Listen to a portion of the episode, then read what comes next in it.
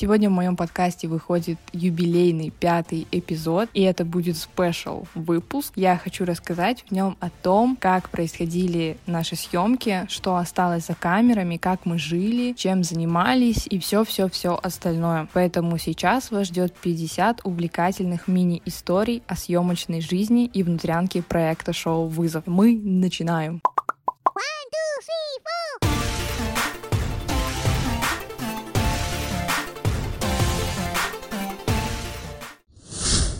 Первая история. Наверное, самое первое, о чем стоит рассказать, это о том, как я попала на шоу. Вообще, это очень интересная и забавная история. В один из дней, как сейчас помню, это было 28 июня, и в тот день я собиралась идти получать медаль Томского политеха. Мне написали ВКонтакте с пресс-центра моего университета и спросили, можем ли мы передать ваши контакты телеканалу ТНТ, потому что они очень заинтересовались в вас. Я подумала, что это за бред вообще, но как бы хорошо, давайте посмотрим, что они мне скажут. Я сильно удивилась, потому что где я, где моя деятельность и где телеканал ТНТ. Что нас связывает, непонятно, поэтому я сказала, хорошо, передайте мои контакты, и мне даже самой стало интересно. Через несколько дней мне позвонил неизвестный номер, я взяла трубку и услышала голос девушки, которая сообщила о том, что она из телеканала ТНТ. Она ознакомила меня с концепцией шоу, рассказала, что это спортивно-интеллектуальное шоу, где будут соревноваться 12 парных команд, которые состоят из интеллектуалов и звезд, и что мы будем соревноваться в спортивно-интеллектуальных состязаниях. Меня это очень заинтересовало. Также она рассказала о том, что нашла меня через Томский политехнический университет, через новость о том, что я выиграла стипендию имени Марии Складовской-Кюри. Конечно, мне это все польстило, и такое предложение редко можно получить. Я была и удивлена, и обескуражена одновременно, но недолго думая, положив трубку, я внутри себя уже знала, что я соглашусь. Но так или иначе, я все равно сказала, что мне нужно время подумать, обсудить это с близкими, но я знала, что мои близкие скажут, конечно, давай, дерзай, делай, потому что это уникальная возможность попробовать что-то новое. После этого у меня был созвон с креативным продюсером, и мы обсудили детали. Были абсолютно разные вопросы, вплоть до того, умею ли я проигрывать, какие в жизни поражения я переживала, какую музыку я люблю слышать, иностранную или русскую, и все такое подобное. По итогам этого собеседования мне ничего не сказали, буду я сниматься или нет. И я думала, что у них существует еще огромное количество претендентов на съемки. Я думала, что будет очень жесткий отбор, и, честно говоря, не верила в то, что я вообще в принципе буду принимать участие в таком проекте. И все-таки меня утвердили, мне написали, что вы можете готовиться к поездке, тогда-то, тогда-то мы начнем съемки, и все сообщим вам ближе к дате начала съемок. Вторая история. Примерно за пару дней до вылета на съемки мне отправили список участников шоу. Я открывала его с э, некоторым трепетом, потому что мне было очень интересно узнать, кто же будет принимать участие. До этого мне отправляли анкету, которую нужно было заполнить. Там было очень много вопросов обо мне. И самый последний вопрос был, э, какие современные блогеры, артисты, певцы, деятели шоу-бизнеса вам знакомы? Перечислите, пожалуйста, от 3 до 10. И тогда я стала отвечать не в концепции вопроса, кого я знаю из знаменитостей, а кого я предполагаю для участия в шоу. И первые два человека, которые я написала, были Гусейн Гасанов и Катя Адушкина. Я не знаю, почему я это сделала, но я серьезно, я могу даже скинуть скрин. Мне казалось, что как раз эти два человека подходят под концепцию шоу, они подходят под концепцию знаменитостей, но все-таки еще в этом вопросе я решила написать тех известных личностей, которые мне импонируют, и поэтому мой список не ограничился только Катей Адушкиной и Гусейном Гасановым. И сейчас я вам зачитаю список Евгений Чеботков, Катя Адушкина, Гусейн Гасанов, Софья Таюрская, Илья Прусикин, Баста, Нурлан Сабуров, Валентин Петухов, Экей Вилсаком, Денис и Лена Кукояки, Катя Конусова и многие другие. Вообще, я считаю, что очень много людей знаю из российской эстрады, из блогеров, но мало кем интересуюсь в действительности перейдем к моим впечатлениям, когда я открыла список участников. И первая в списке — Карина Нигай. Карину я знала. Я знала ее по подкасту с нежным редактором, где они делали выпуск про материнство. Я знала, что она fashion -блогер, но не была на нее подписана и даже не знала, что на самом деле она из города Томск. Певица Мия Бойко. Мию не знала абсолютно, вообще ничего о ней не знала, кто такая, и впервые услышала и увидела это имя только в списке участников. Гусейн Гасанов — блогер-предприниматель. Знала его очень давно и очень долго. не была на него подписана. Было дело, что даже смотрела некоторые разоблачающие видео в отношении него, поэтому к этому человеку я всегда относилась скептически. Евгения Медведева, фигуристка, знала, что она чемпионка, знала, что она победительница, что она просто легенда российского фигурного катания. Но, скажем так, я не сильно интересуюсь спортом и спортивными новостями, поэтому я мало что знала о Жене, но это имя было всегда на слуху. Катю Адушкину я знала только потому, что моя сестра с раннего детства интересовалась ей, следила за ней, смотрела ее влоги, наблюдала за тем, как она танцует в Тодес и так далее. Данил Вахрушев. Даню я знала только внешне. Для меня он э, усач из физрука, э, Гуфи из э, сериала «Закон каменных джунглей». Но, если честно, я не знала, как его зовут, поэтому вот для меня как бы он ассоциировался больше с его кинематографическими ролями, нежели чем с именем. Олег Газ, Маргарита Аброськина были для меня совершенно неизвестными двумя людьми, потому что я мало смотрю российский кинематограф, и я совершенно не знала, что они снимались вместе в одном нашумевшем сериале, что у них очень много киноработ. Евгений Ершов. Я не знала Женю, потому что вообще далека от того, чем он занимается. Но здесь мне помог мой молодой человек. Он мне сказал, что Женя боец ММА, и что он смотрел некоторые бои с ними. Торники Квитатиани, певец, актер. Я вообще не слышала о таком человеке, но у него здесь была очень красивая фотография в списке участников, что я на него так смотрела и подумала, ого, какой красавчик. Торники я не знала, но когда уже более подробно начала изучать участников, потому что все равно интересно, с кем ты будешь взаимодействовать, я увидела, что Торники принимал участие в шоу «Голос», что он участвовал в КВН и вообще, в принципе, очень талантливый молодой человек. Виктория Галакова, актриса. Очень красивая девушка. Про нее я тоже ничего не знала на самом деле. И я даже не придала значения тому, что я смотрела сериал «Нулевой пациент», но я забыла внешне, как выглядит актриса. И когда я узнала, что Вика снималась в «Нулевом пациенте», я такая, ого, прикольно. Егор Ши, блогер-певец. Егор часто мелькал у меня в некоторых социальных сетях, в новостных заголовках, но я никогда не была на него подписана, не следила за его жизнью, не знала песни, которые он исполняет. Ну, точнее, скажем так, я была знакома с творчеством Егора заочно, потому что все песни, которые он исполнял, я так или иначе слышала где-то на радио, на тусовках, где-то просто в магазине. Но никогда не интересовалась, кто такой Егор Шип, чем он занимается, и вообще не знала, что эти песни исполняют исполняет он. Ну и, естественно, вторая часть — это интеллектуальный состав. Для меня это были совершенные ноунеймы. Я думаю, все умники, когда открывали список участников, смотрели первую половину, а вторую половину так, вскользь, потому что ну, это просто незнакомые нам всем люди. Сейчас, конечно, мы знаем друг о друге очень много, но тогда, когда я открыла список и увидела фотографии этих потрясающих умных людей, я посмотрела и подумала, ого, вот это у меня конкуренты, ну, Третья история.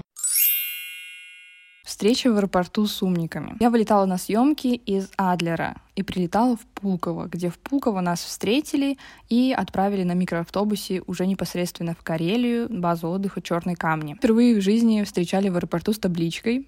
Это было приятно. На табличке было написано маркером слово «вызов», нарисованы елочки, камни какие-то, что-то вроде того. И попросили меня подойти к вкусной точке, где стояла остальная часть умников. Их было немного, это был не весь состав, примерно где-то половина. И первые несколько минут было очень неловко. Мы стояли, смотрели друг на друга и вообще не понимали, понимали, что происходит. Но когда мы сели в микроавтобус, у нас был очень классный, веселый водитель, который рассказывал очень много историй. И мы ехали так несколько часов. И за время поездки у нас было время пообщаться, познакомиться, присмотреться друг к другу. Из-за того, что я очень сильно устала от перелета, я не спала ночь, я хотела очень сильно спать. Поэтому я периодически врубалась, затем общалась, вырубалась, общалась. И вот так прошла моя поездка. Кто-то просто безумолку разговаривал все несколько часов. Четвертая история. Нас привезли на базу отдыха Черные камни. Это одна из самых красивых баз отдыха в Карелии. Там очень здорово, приятная атмосфера, очень уютно, спокойно, умиротворяюще. И отель, в котором мы жили, он назывался Эко-отель. Там все было сделано из дерева. В тот же вечер мы узнали, что мы живем посреди карельского зоопарка. И что наши звезды будут жить в другом месте, в отдельном коттедже, а мы будем жить в отеле по два человека в комнате. Пятая история. На этой базе отдыха находились пруды, было озеро, прокат моторных лодок, прокат вейкбордов, прокат э, сапов, домики на воде, которые называются хаусботы, разной вместимости коттеджи, мангал-зоны, бассейн, массаж, спа. В общем, мне кажется, там было все, и даже свой собственный зоопарк. То есть это место очень классное, и я уже хочу туда вернуться. Шестая история. Первый ужин был кринжовым, потому что из-за того, что еще не налажен процесс съемок э, и вообще происходящих мероприятий, нам привезли ужин. А этот ужин — это был просто кусок рыбы с небольшим количеством макарон в пластиковом контейнере. Это был лютый кринж, но некоторые контейнеры были вообще без гарнира, то есть было, был, был просто кусок рыбы. Э, но за этим ужином мы познакомились с остальной частью умников — да, то есть вторая часть э, наших интеллектуалов, они добирались до Карелии вместе со звездами в одном микроавтобусе, и я считаю, что у них было преимущество, потому что они заранее могли присмотреться к своим будущим напарникам возможным. Поэтому я им даже немного завидовала, что у них была возможность познакомиться с звездами раньше, чем у нас. Седьмая история. Мне повезло чуть больше остальных умников, и я жила в своей комнате не вдвоем, а втроем. Я жила с Настей Атангуловой, которая приехала на съемки со своей любимой морской свинкой Ятой. Мне кажется, я никогда не видела морских свинок, никогда их не трогала, не держала на руках, у меня не было опыта с ними взаимодействия. Я была очень умилена, когда увидела ее впервые, какая она милая, смешная, какие звуки она издает. Я-то очень любит арбузы и огурцы, и поэтому завтрака я старалась приносить ей что-нибудь перекусить. Восьмая история. Первый день съемок э, ощущался как полнейшая непредсказуемость. Не буду говорить за других, но я ощущала какую-то совершенную непредсказуемость. На самый первый день съемок у нас была запланирована примерка костюмов, макияж, укладка, фотосессия и запись интервью. Девятая история. Если у одной партии участников была возможность познакомиться со звездами раньше, то у меня эта возможность наступила как раз в первый день съемок. Я сейчас очень хорошо помню нашу первую встречу с некоторыми знаменитостями. Мы стояли у Гримвагена или костюмерной. К этому Гримвагену как раз подошли Женя Ершов, Мия Бойко и Карина Негай. И если Женя Ершов сразу удивил меня тем, что он пришел в Баленсиаге, в классных очках и вел себя так очень развязно, то Мия и Карина Негай стояли очень скромные, обычные девчонки. Я такая, ну вот они, звездочки, вот они, обычные, нормальные, настоящие люди, и ничто их от нас не отличает. Десятая история.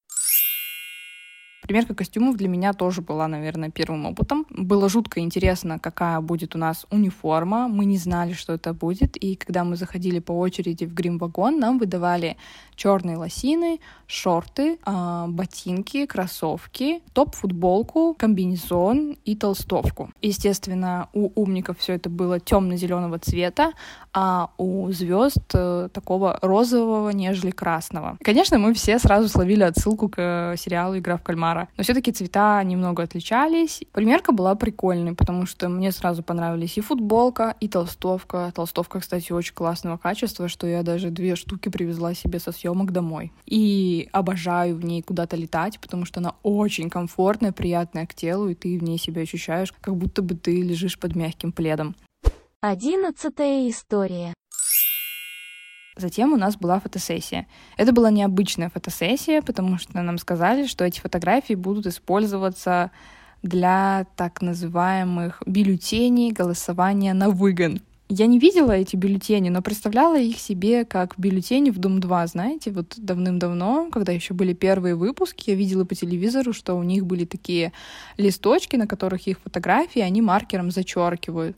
Я думала, что у нас будет точно так же. Поэтому нам делали портретные фотографии, просили нас показать эмоции. Я не получила, к сожалению, результаты этой фотосессии. У меня есть только одна фотография, но мне было бы очень интересно посмотреть на остальные фотографии, где я изображаю злость, удивление, грусть и что-то в этом роде. Потому что когда мне показывали фотографии на фотоаппарате, они мне даже понравились, и я бы хотела их получить, но у меня есть только одна фотография, которая мне теперь безумно нравится. Двенадцатая история. Когда я пришла в шатер на фотосессию, через некоторое время туда пришел Олег Газ. И это была четвертая звезда, которую я увидела. И с Олегом мы почему-то сразу нашли общий язык, мы начали общаться, разговаривать. Он спрашивал, кто я, чем я занимаюсь. Был очень удивлен, что я ядерный физик. Я, в свою очередь, успела подизучить немного информации и спрашивала о том, что я знаю, что ты жил в Омске, а Омск — это не так далеко от Томска. И вот то, что мы оба Сибири, это была какая-то наша общая нить разговора, и мы приятно пообщались, и Олег был действительно той первой знаменитостью и тем человеком, который мне импонировал, с которым мне было интересно, и уже в этот момент проявился какой-то интерес быть именно с ним на испытаниях. Тринадцатая история. В тот же день мы записывали первое интервью, и на нем были очень интересные вопросы. Кем ты хочешь, кем ты видишь себя через 10 лет, какая твоя главная цель в твоей карьере, в общем, такие вопросы очень интересные. Я на самом деле очень люблю давать интервью, рассказывать о себе — это вообще мое любимое занятие. И поэтому отвечать на какие-либо вопросы на камеру мне понравилось. Конечно, из-за того, что это был первый опыт, я очень была удивлена, что я сижу на фоне хромакея, что на меня надевают э, маленький микрофон петличку, что меня поправляют, меня там пудрят немного, чтобы все было в порядке. Я такое видела только по телевизору. Четырнадцатая история. На этом же первом интервью мне задали вопрос. Катя, а ты знаешь, что сумма выигрыша 10 миллионов рублей? Что?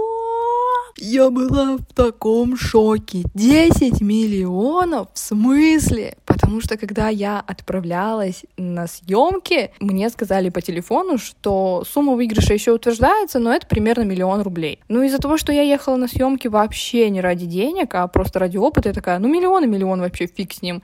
А тут мне говорят, что сумма выигрыша на пару 10 миллионов. Ну, как бы я с такими суммами в обычной жизни не сталкиваюсь. Для меня это новшество. В Томске за такие деньги можно две квартиры купить сразу, подумала я. Я не знаю, почему этот момент не вставили в шоу, потому что мы все по-разному реагировали. Пятнадцатая история. На съемках все было сделано для нашего удобства. Из-за того, что территория черных камней очень большая, мы передвигались на ней на электрокаре. Если тебе нужно было куда-то уехать, ты мог просто написать организаторам, и они отправят за тобой кар, который приедет, отвезет, привезет. Это супер удобно, максимально. Но в конце мы совсем обленились и вообще переставали ходить пешком, ездили только на каре. Шестнадцатая история. Так как мы жили в зоопарке, нас всегда окружало огромное количество животных. Многие говорили, что они ночью просыпались от того, как воют волки. По вечерам там действительно могли так бегать и резвиться косули, что наблюдать за этим выходили все постояльцы отеля. С зоопарком связано тоже немало историй, потому что этот зоопарк действительно интересный, он очень классный, он не похож на зоопарки, которые мы привыкли видеть. Это зоопарк с огромными вольерами, то есть там действительно есть где разгуляться животным, животным, они живут под открытым небом, у них огромные загоны. Конечно, это не сравнится с тем, если бы они жили на свободе, но эти условия все-таки лучше, чем городские зоопарки, которые просто находятся на 100 квадратных метрах, и там животным негде развернуться. Территория зоопарка очень большая, там огромное количество животных, э, оленей, косуль, лам, альпак, кабанов, енотов, птиц. Есть тигры, пантеры, львы, и даже, что меня больше всего удивило, настоящие маленькие кенгуру. Кенгуру супер милые, они мне очень нравились. Конечно, у меня не было так много времени, чтобы гулять по зоопарку, рассматривать животных, но я все равно успела заглянуть, посмотреть на них. Я не люблю зоопарки, но раз уж была такая возможность погулять там бесплатно, то я сходила посмотреть. Семнадцатая история первый вечер была организована встреча со всеми-всеми звездами, всеми участниками и административной командой. Мы собрались в одном большом зале, и каждый из нас выходил и рассказывал о себе. То есть знаменитости выходили, рассказывали, чем они известны, чем они занимаются, а мы выходили, рассказывали какое образование получили, какой научной деятельностью занимаемся и что вообще, в принципе, ожидаем от этого проекта. Было очень интересно и весело, потому что каждый преподносил это в какой-то забавной, интересной, смешной форме. Восемнадцатая история. Я уже упоминала в подкасте, что в первый вечер мы собрались э, со звездами на коттедже и играли в мафию. Это была идея Гусейна Гасанова. Тут надо ему отдать должное, что он очень командообразующий игрок, и он может создавать какие-то действительно мероприятия, всех собирать вместе, и это очень клево. Поэтому в тот вечер после нашего общего собрания знакомства он сказал, ребят, погнали все к нам в коттедж, будем играть в мафию. И мы все пошли, мы все с радостью играли, это было очень весело, и я, по-моему, даже была мафией, но меня не раскрыли. Было весело, и нас было так много, что мы все даже не помещались на сидячих местах. Кто-то сидел на столе, кто-то сидел на кухонном гарнитуре. Было очень весело, и это прям такой классный душевный вечер был, где мы действительно могли пообщаться друг с другом без, без камер, без масок, э, просто побыть друг с другом, просто побыть собой. Девятнадцатая история. В этот же вечер нам впервые сыграл на скрипке Матвей Блюмин. Я сейчас ставлю отрывок его игры, и вы послушайте, как это искусно и красиво.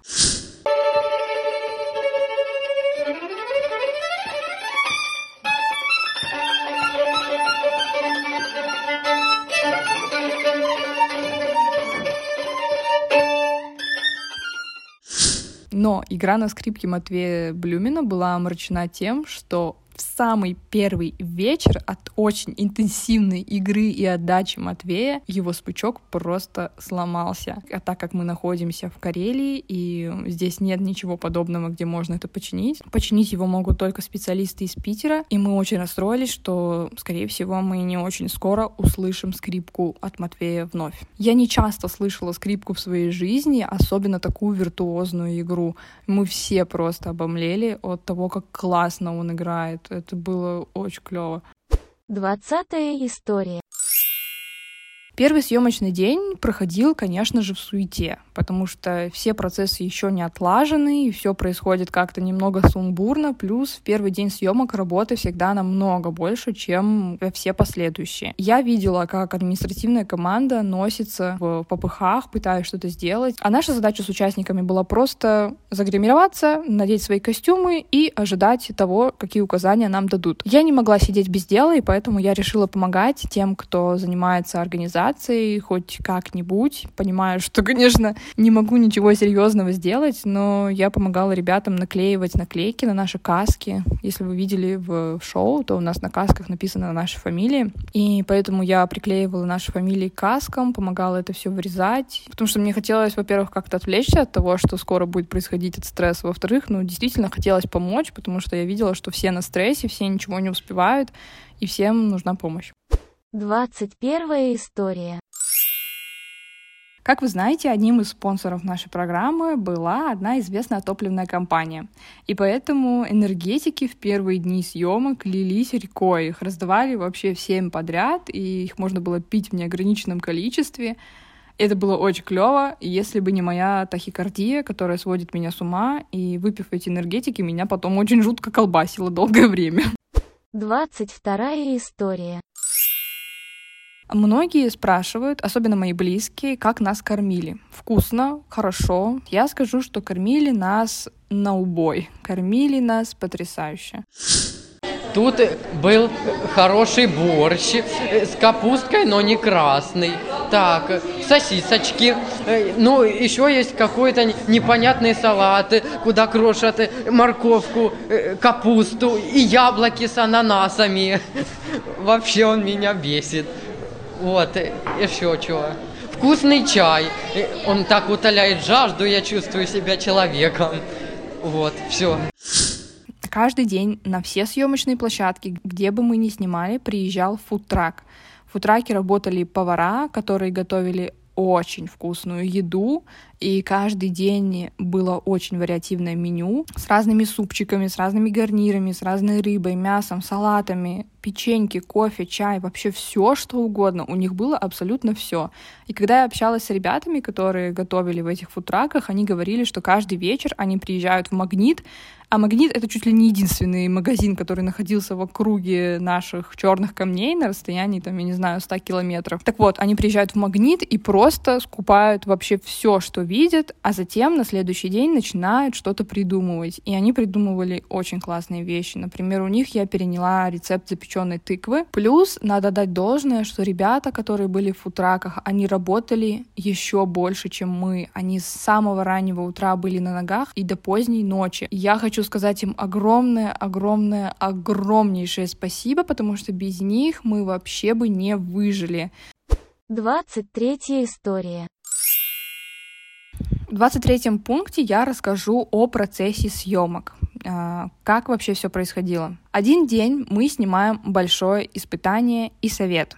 То есть утром мы рано просыпаемся, завтракаем, приезжаем на большое испытание, где нас гримируют, где мы надеваем свежие костюмы, затем озвучиваемся. Так называется процесс, э, когда на тебя надевают микрофон, э, петличку и все остальное. Затем снимаем построение, когда ведущие озвучивают нам, э, куда мы приехали, что нас сегодня ожидает и правила участия в испытании. Затем проходит бриф от креативного продюсера, который рассказывает нам абсолютно обо всех нюансах, что можно делать, делать, что делать нельзя, какие лазейки можно использовать, какие нет, и вообще, то есть дает максимально подробную методичку к тому испытанию, которое у нас будет происходить. Затем мы проходим бриф каскадеров. Каскадеры нам рассказывают, что нужно делать и как правильно это делать, чтобы не навредить себе и не навредить другим участникам испытания. Затем снимается основное испытание в зависимости от того, стартуем мы вместе или стартуем мы по отдельности. Если стартуем по отдельности, то определяется какая-то последовательность рандомная по порядку прохождения испытания. Пара проходит, затем пара отдыхает. Пара, которая проходит следующая, отдыхает, когда проходит первая,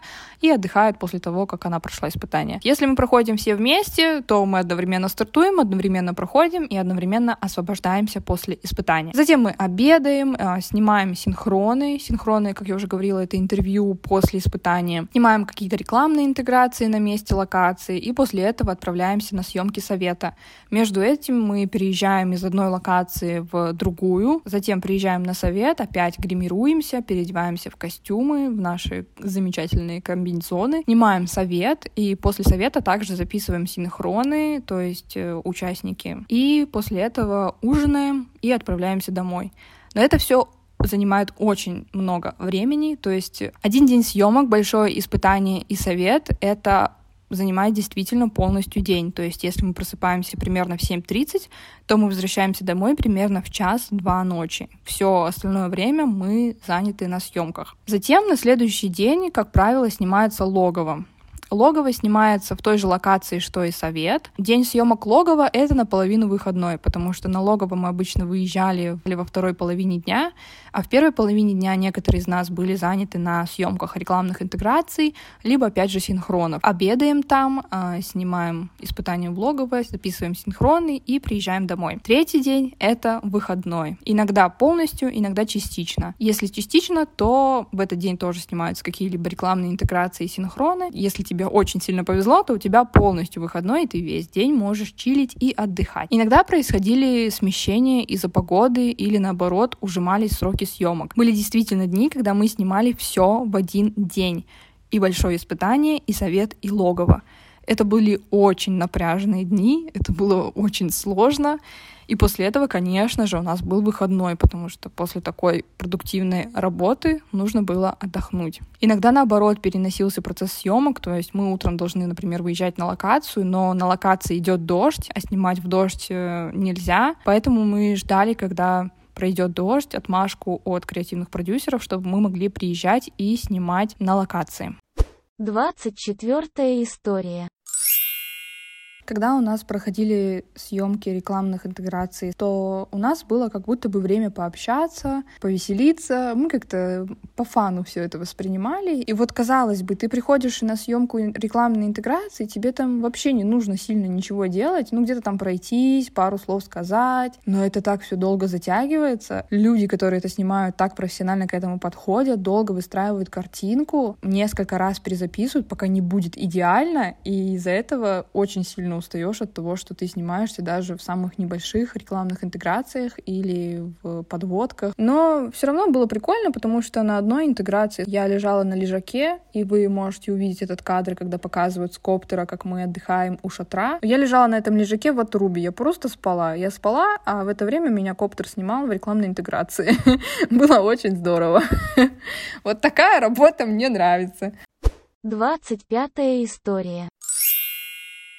Расскажу немного про синхроны. Синхроны я называю исповедальней, потому что туда ты приходишь и рассказываешь все, что тебя беспокоит. Как будто бы ты приходишь на сеанс к психологу, и у тебя есть возможность выговориться и рассказать все, что тебя волнует. Обычно синхроны снимали после большого испытания, после совета, если у тебя были какие-то мысли по поводу того, как проголосовали, и затем записываются синхроны после логова. Те, кто выбыли, им есть что сказать, и те, кто тоже участвовали в логове, Логове, им тоже есть что сказать. Вопросы на синхронах задаются самые разные. И вопросы ваших межличностных отношений с участниками, и вопросы, которые волнуют именно тебя.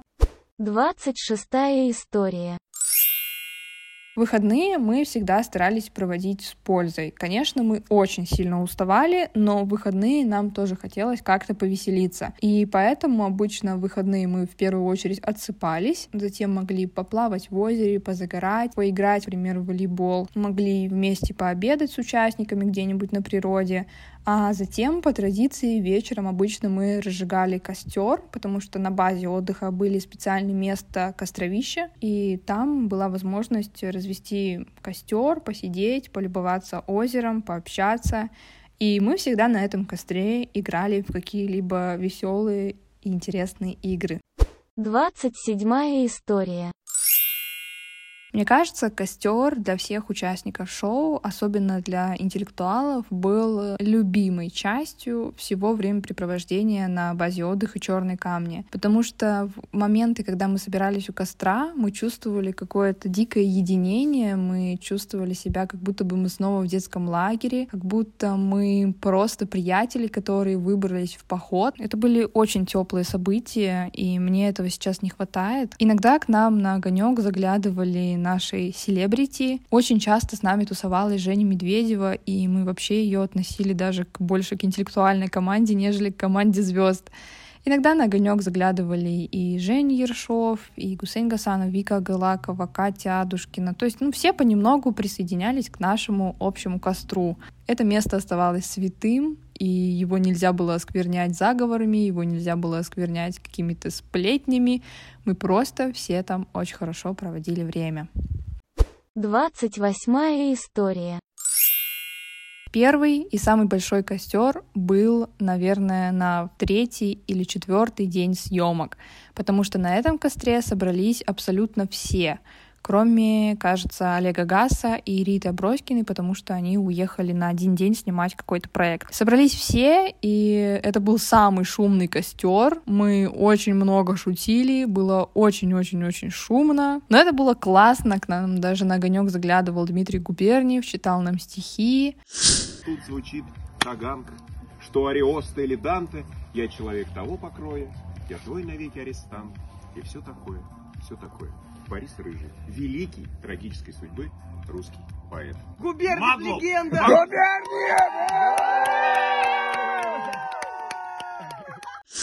Короче, было клево, и это был самый большой костер, а дальше костер начал приобретать нотки грустности, потому что нас становилось все меньше и меньше. Поэтому, если первый костер был супер веселый, то все последующие уже начинали приобретать нотку печали.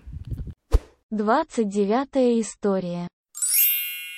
На костре мы обычно играли в разные, так скажем, интеллектуальные игры.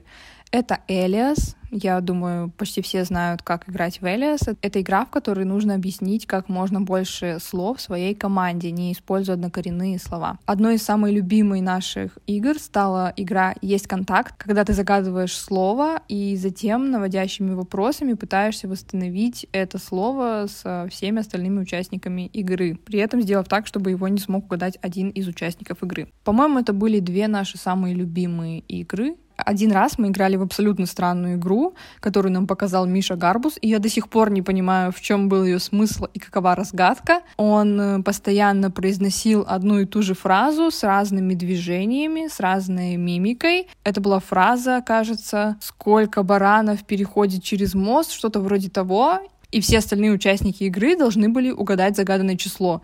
Для меня это вообще была какая-то супер нелогичная игра. Я пыталась понять, что он делает постоянно одинаково. Может быть, он моргает или хлопает, или подпрыгивает. Но я все равно не поняла этого. И, кстати, надо у него спросить, в чем был смысл этой игры. Тридцатая история. Расскажу о том, что нам всем не хватало junk food. Это разных шоколадок, э, печенюшек, вкусняшек, чипсиков, газировки.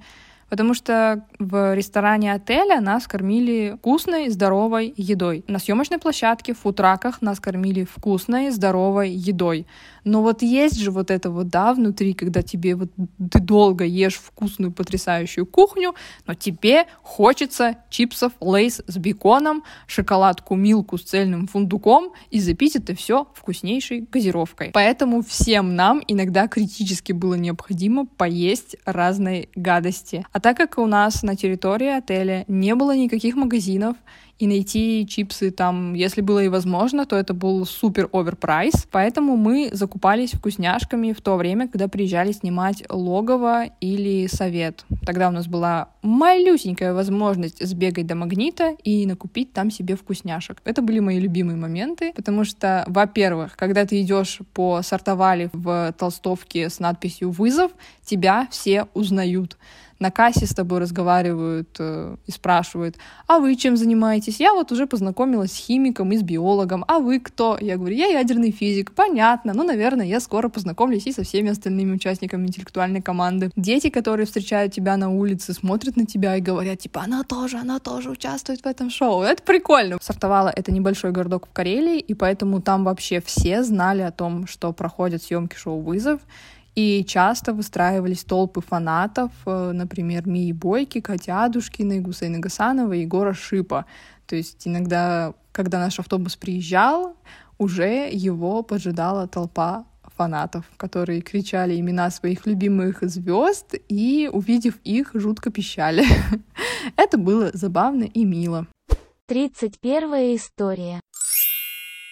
На каждое из наших испытаний, на каждое логово и совет гримеры готовили нам образ. Не сказать, что у нас были какие-то серьезные и сильные запросы. Например, на каждое большое испытание и логово девочки обязательно должны быть с косичками, потому что волосы должны быть заплетены и не должны мешать тебе подкаской. А на совете у нас была возможность сделать какие-то себе красивые прически, красивый макияж, потому что в остальное время мы как бы придерживались концепции натуральности. Ну, это, во-первых, не наш стиль, во-вторых, это будет выглядеть глупо с телеэкрана, и поэтому у нас были очень сдержанные образы, и даже на совете каждый раз, когда я смотрю, мы очень все красивые, у нас всегда красивые прически, и стилисты очень трепетно подбирали нам прически, спрашивали наши пожелания, что мы хотим сегодня на голове, и с легкостью воплощали какие-либо наши идеи. Тридцать вторая история. Костюмеры, в свою очередь, тоже были очень заботливыми. Если у тебя заморались ботинки, они подходили к тебе губочкой, протирали их. Если видели, что у тебя грязная униформа, то обязательно забирали ее постирать и выдавали тебе новую. Наша форма всегда была чистой, отпаренной, отглаженной и выглядела с иголочки. Наши костюмеры были супер-супер чуткими, лояльными и проявляли тоже максимальное уважение и заботу к нам. Тридцать третья история. Одна из частей съемок э, телешоу — это бьюти-шоты. Я не знала раньше, что это такое, но теперь я понимаю, что это некая карточка, которая представляет тебя в начале шоу. Когда вы видите меня в толстовке, где я говорю о том, что я ядерный физик, это и называется бьюти-шот. Бьюти-шоты — это съемка тебя индивидуально, тебя снимают с нескольких камер, крупным планом, с крана, и все это время тобой руководит и подсказывает тебе еще режиссер-постановщик. Он подсказывает тебе, какую тебе лучше позу принять. Но ты и сам можешь, конечно, проявить э, какой-то креатив и придумать что-то интересное. И для меня вот это был абсолютно новый опыт. Я чувствовала себя как будто бы в съемках музыкального клипа. До этого у меня никогда не было опыта работы с камерой индивидуально, где мне нужно шевелиться, где мне нужно заигрывать с камерой, где мне нужно представлять зрителя, которому я подмигиваю со стороны. Это интересный опыт, и он очень сильно тебя раскрывает и раскрепощает. 34 история. Ответ на вопрос, есть ли сценарий, какие моменты идут не по сценарию и что мы добавляем в съемки от себя. Сценарий, конечно, есть. Это сценарий испытаний, это сценарий логова, что будет происходить но, конечно же, нет никакого сценария, связанными с участниками. Кто будет выбывать? Мы сами принимаем решение, против кого мы будем голосовать. Пара, которая хуже всего проходит испытания, она действительно хуже всего проходит испытания. Тут ничего не подтасовано, не прописано. Это все срежиссировано жизнью, потому что у жизни всегда самый лучший сценарий. Конечно, от себя мы тоже добавляем многое в съемки.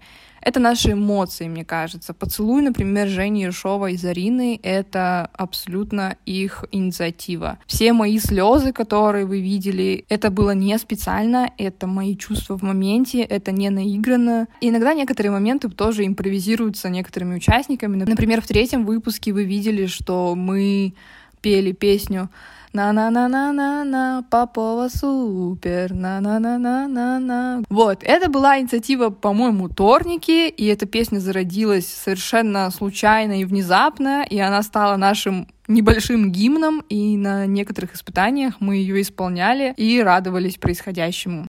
35 история. Во время съемок было очень много день рождений. Мне кажется, каждые несколько дней мы кого-то поздравляли. Это было и день рождения наших участников. Например, Влада Шалаева, Торники Квитатиани, Вики Агалакова день рождения. Но это были и день рождения съемочной команды. Например, мы отпраздновали день рождения креативного продюсера Натальи Глебовой, оператора Саши, и еще очень много людей. То есть день рождения было действительно много. Мне даже немного было жалко, что у меня нет день рождения в период съемок, потому что я бы тоже хотела отпраздновать его в такой потрясающей компании. 36 история. Расскажу подробнее о день рождения одного из наших участников. Одним августовским днем у Владислава Шалаева было день рождения. И ничто не предвещало вообще беды, пока наши звезды не задумали некий пранк над Владом. Они решили подарить Владу вместо его старенького телефона новый крутой телефон. И сделать они это решили очень необычным путем. Так сказать, пранкануть его. И тогда Гусейн Гасанов предложил, что он попросит у Влада телефон позвонить. Влад даст ему позвонить телефон. Гусейн сделает вид, что разговаривает по телефону, а мимо будет проходить Торник. Торники будет идти со стаканом горячего чая. И в этот момент Гусейн случайно заденет его, и чай прольется на торнике.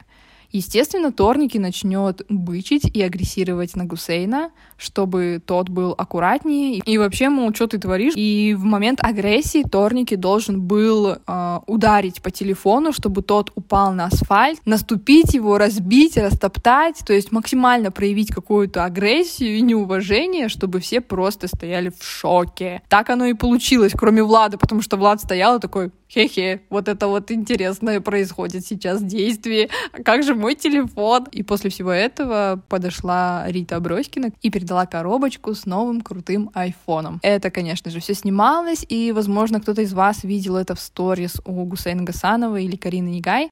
37 история. Еще один день рождения мы застали на съемках у Торники Квитатьяни. У него был юбилей, ему исполнилось 30 лет, и Торники решил с размахом отметить день рождения. Он собрал нас всех вместе, заказал огромное количество еды, заказал кальян от э, известной кальянщицы Любы из Сартовалы. Это легенда на самом деле наших посиделок, потому что Любаня привозила кальяны из Сартовалы, забивала их, раскуривала, а потом обратно увозила их. День рождения Торники был офигенный. Мы пели песни все вместе Матвей играл на скрипке, Торники пел и играл на гитаре, Миша Гарбус тоже играл на гитаре. Блин, это была офигенная ночь. Было очень-очень весело, и это прям такая шумная тусовка была. И сейчас я вставлю аудио, чтобы вы прочувствовали атмосферу того вечера. Show must go on. Show must go on.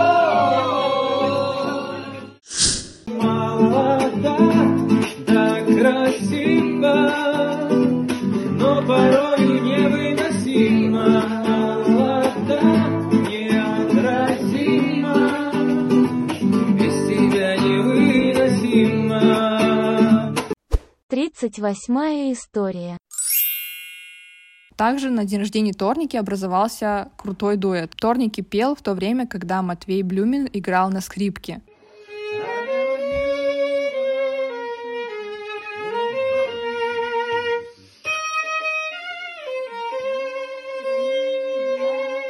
Все обомлели от того, как это чувственно. Это очень красиво.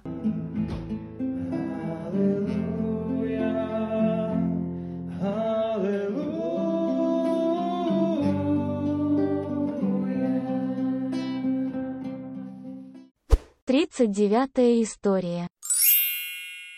Из-за того, что мы часто физически очень изматывались на испытаниях, часто проводили много часов сидя, когда переезжали из одной локации в другую, мне необходимы были массажи.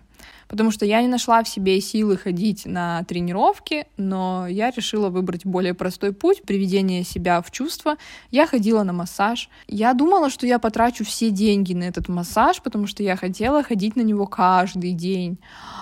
Мне делали такой волшебный массаж. Мне было так хорошо. Я очень скучаю по этим массажам. Я после них выходила, и мне не хотелось делать вообще ничего. Я хотела просто лежать и наслаждаться ощущениями в своем теле. И это очень помогало приводить себя в чувство, убирать какую-то забитость мышц и снимать мышечное напряжение. Сороковая история. Если вы знаете, то август — это всегда такой месяц, когда происходит большое количество звездопадов. И мы не упускали возможность полюбоваться карельскими звездопадами. Однажды ночью мы с умниками решили в тайне пробраться на домик звезд, потому что в этом домике почему-то никого не было, а на крыше были лежаки, скамейки, и из-за того, что этот домик находился на воде, то не было дополнительных источников света, которые могли бы помешать нам наблюдать за небом. Мы лежали, смотрели, общались, разговаривали о чем-то вечном, какие-то философские вопросы, какие-то жизненные истории рассказывали, и мы действительно много видели падающих звезд. Сорок первая история. И в один момент я даже увидела, как сгорает в атмосфере метеор. Я желаю каждому такое увидеть. До сих пор храню в своей памяти эту картинку, которую я успел на секунду просто увидеть, словить и навсегда запомнить. Сорок вторая история. Есть и небольшая неприятная история, связанная со съемками. Однажды мы попали в аварию. К счастью, все остались целы, живы и здоровы, но это было неприятно и это было печально, потому что мы уже подъезжали к нашей съемочной площадке, это было в городе, и оставалось буквально 300 метров до того, чтобы мы приехали в нашу точку. Я не знаю, что именно произошло, но один человек из нашей административной команды вылетел в лобовое стекло автобуса. Было очень страшно. Все произошло очень быстро и очень смутно. Слава богу, вот слава богу, с этим человеком ничего не произошло. Я очень счастлива, что с ней все хорошо. Я не хотела рассказывать эту историю, но это было, и в тот день мы все были немного подавлены, но в конце съемок нам привели нашу Оксану, и с ней все было хорошо, ничего с ней страшного не произошло, она была абсолютно здорова.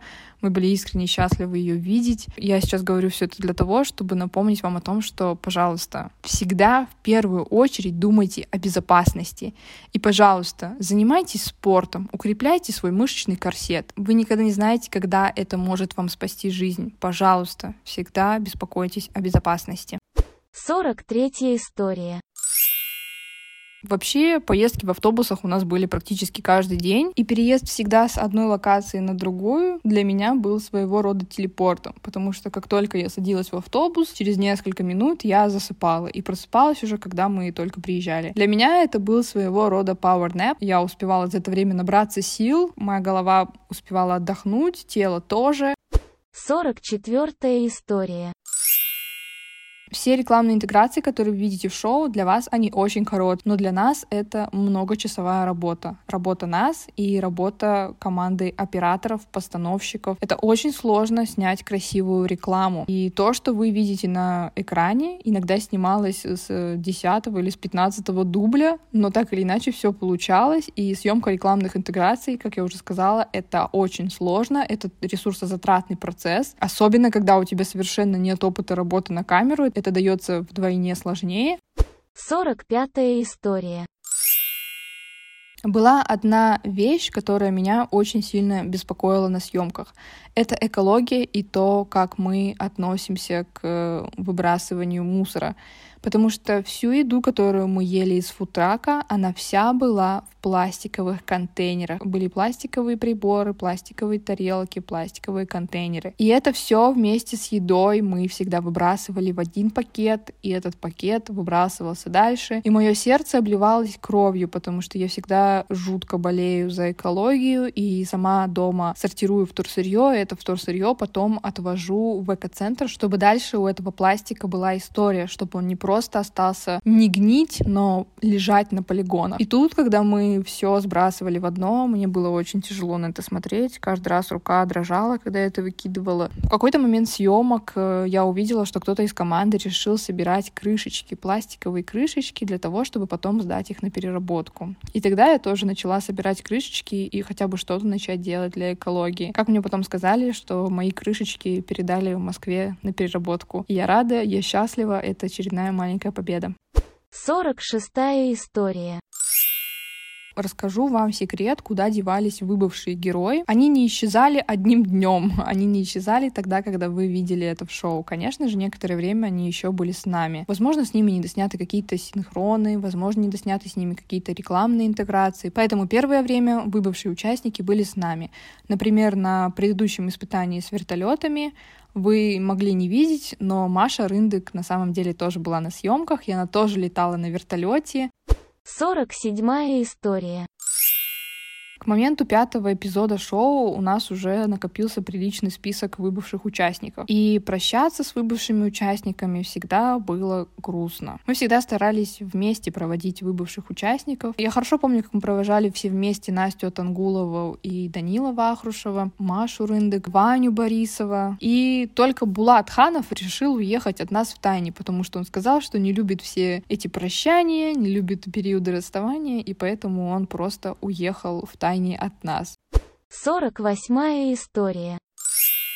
В нашем отеле были самокаты, и очень часто мы брали эти самокаты для того, чтобы из одной локации базы добраться до другой. Но, как позже мы узнали, это не бесплатно, и некоторым ребятам приходилось платить за то, что они брали самокаты. Но меня ни разу не поймали на этом деле, а не пойман не вор. Я не виновата, что меня никто не застукал с тем, что я брала самокат. И вообще я считаю, что если у вас большая база отдыха, то транспорт нужно предоставлять бесплатно. Вот такая вот я грешница. 49 история. А, все девочки приехали на съемки с аккуратным, красивым маникюром, чтобы ногти не мешали, но при этом выглядели красивым. Каково было наше удивление, когда сразу же после первого испытания ногти сказали нам «до свидания». И так со временем, с каждым испытанием ногти становились все хуже и хуже, и у нас уже даже были идеи поехать в Сартовалу для того, чтобы сделать себе нормальный маникюр или пригласить маникюрного мастера к нам на базу, чтобы нам целый день всем по очереди делали маникюр. Да, девочки есть девочки, девочки себе заботятся. Наконец-то 50-я история. Аллилуйя. И, наверное, последний 50-й факт из нашей истории это будет то, что однажды к нам в один из выходных дней приехал профессор из МГУ который общался с нами. Он занимается каким-то очень классным исследованием молодежи и современного развития молодых специалистов. Но я уже сейчас конкретно не вспомню и не сформулирую его область исследования, но было очень приятно, что профессор со своим помощником приехал к нам на базу отдыха для того, чтобы пообщаться с нами, узнать наше мнение, познакомиться с нами поближе. И у нас была очень интересная философская беседа о том, как помогать молодым людям находить себя, как им развиваться и какие вообще, в принципе, возможности сейчас существуют у молодежи. Я это сделала. 50 мини-историй о внутрянке шоу «Вызов». Пишите, как вам такой формат, понравился или нет, интересно ли было слушать. Я благодарю вас за то, что вы слушаете. Я вижу по статистике, что прослушиваемость растет, что приходят новые подписчики, новые слушатели. Всем очень рада. Слушайте все выпуски подкаста для того, чтобы не нарушить хронологию. Пишите какие-то вопросы, может быть, по шоу. Я буду на все отвечать. Всего вам самого хорошего. До свидания.